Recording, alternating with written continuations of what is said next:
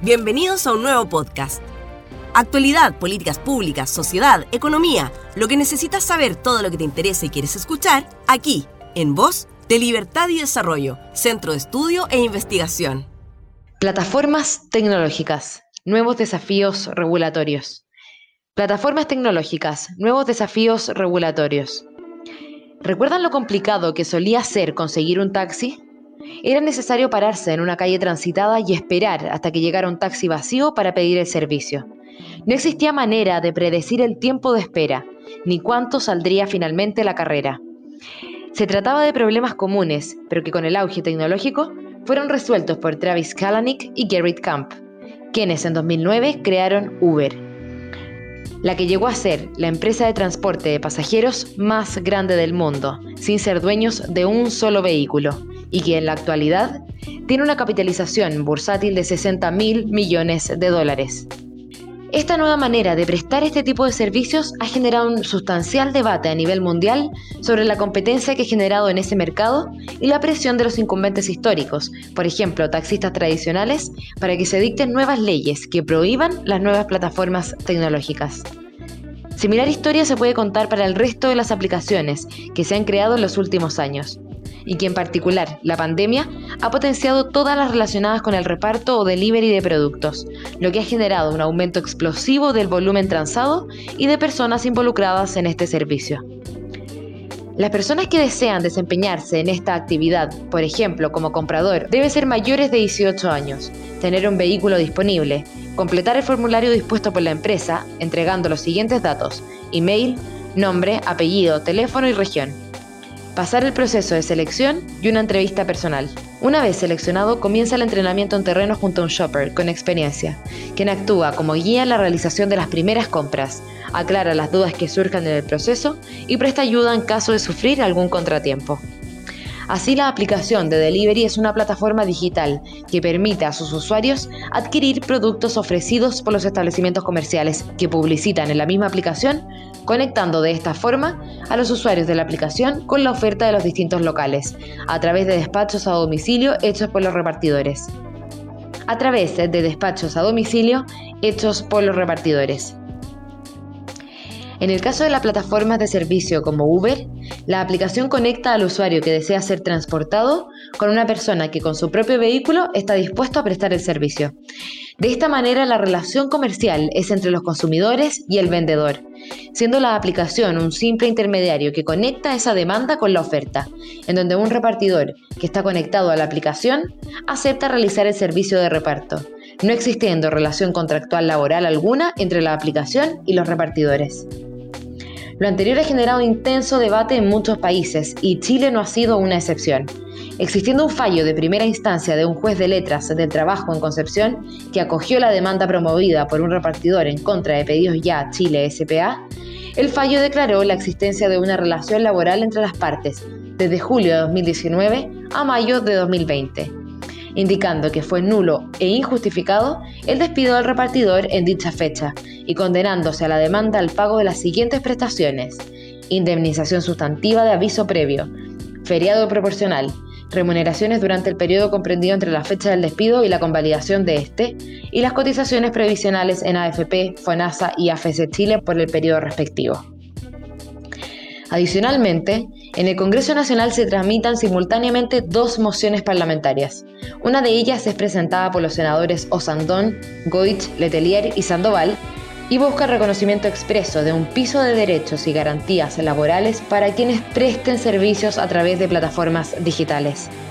Para esto define empresas de plataformas digitales de servicios y persona que presta servicios, creando una relación entre ambas, establece las reglas de pago de remuneraciones y de seguridad social, exige la emisión de boletas por parte de los trabajadores y consagra sanciones para casos de incumplimiento. Esta moción generó una mesa de trabajo con el Ministerio de Trabajo y otros actores relacionados, quienes ya entregaron un informe a la Comisión de Trabajo del Senado y se espera pueda ser luego conocido. El segundo es el proyecto de ley moción presentado por los diputados Orsini y Jackson, que buscan el reconocimiento expreso de derechos y garantías laborales para quienes presten servicios a través de plataformas digitales de servicios, Para esto define plataformas digitales de servicios y trabajadores que presten servicios a estas empresas creando una relación laboral entre ambos, reconoce la subordinación y dependencia, estableciendo la existencia de un contrato de trabajo, de una jornada laboral, el derecho a sindicalizarse y a tener seguridad social, además de establecer reglas de pago de remuneraciones. Por último, el gobierno presentó el proyecto de ley sobre modernización laboral para la conciliación, familia e inclusión en mayo de 2019, que crea un nuevo artículo 8 bis que regula los servicios prestados por plataformas. El camino a seguir. Las plataformas son una tecnología, no un modelo laboral, en donde el universo es sumamente variado y diverso, por lo que hacer una regulación común para todas es sustancialmente complejo. Debido a la novedad del sistema creado por las plataformas, no es posible extenderle la aplicación de figuras laborales creadas mucho antes y en contextos que no conocían de tecnologías, por lo cual hay que ser muy cuidadosos con las regulaciones que se van creando, toda vez que sus efectos puedan ser altamente perjudiciales para el desarrollo de un servicio valorado por la ciudadanía. El rol de las plataformas es el de conectar a los trabajadores con los clientes, siendo una mera intermediaria y no una empleadora. La esencia de las plataformas es la flexibilidad y libertad que entrega a quienes participan en ella, permitiendo conectarse de forma esporádica u ocasional y sin exclusividad diciendo cuándo, cómo y durante cuánto tiempo realizar su actividad, sin tener relación de dependencia y subordinación con empleador alguno. Es importante recordar que la jurisprudencia administrativa de la Dirección del Trabajo indica que para construir un contrato de trabajo son necesarios como mínimo los siguientes requisitos copulativos. Prestación de servicios personales, remuneración por dicha prestación, y ejecución de la prestación bajo subordinación y dependencia, requisitos que necesitan hechos y circunstancias concretas y comprobables, dentro de los cuales la misma Dirección del Trabajo señala, bastando la concurrencia de alguno de ellos, que la existencia de una jornada de trabajo en virtud de la cual el trabajador esté disponible para el empleador, existencia de un horario diario y semanal obligatorio y continuado en el tiempo, imposibilidad de rechazar la realización de determinadas labores que emanan naturalmente del marco de las actividades convenidas. Y o realización del trabajo según las pautas de dirección y organización del empleador, existiendo dependencia técnica y administrativa,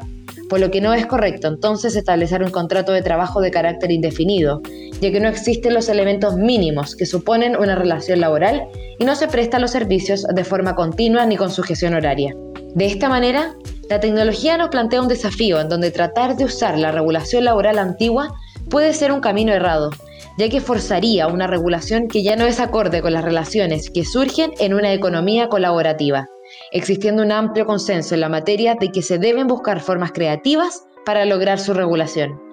Así, aunque no existe una relación laboral entre los que prestan servicios y la plataforma como regla general,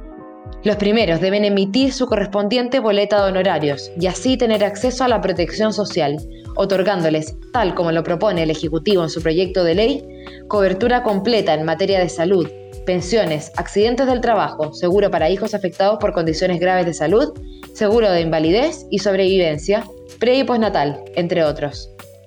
Finalmente, extender las consideraciones de un caso particular y puntual como es el fallo del Tribunal Laboral de Concepción y pensar que efectivamente en todas las plataformas podría existir una relación laboral es errado, puesto que en primer lugar, y tal como se ha señalado, las plataformas tienen una forma totalmente distinta de funcionar unas y otras. Además que el caso aún no está totalmente cerrado, puesto que se ha interpuesto un recurso de nulidad ante la Corte de Apelaciones de Concepción, el que aún no es resuelto.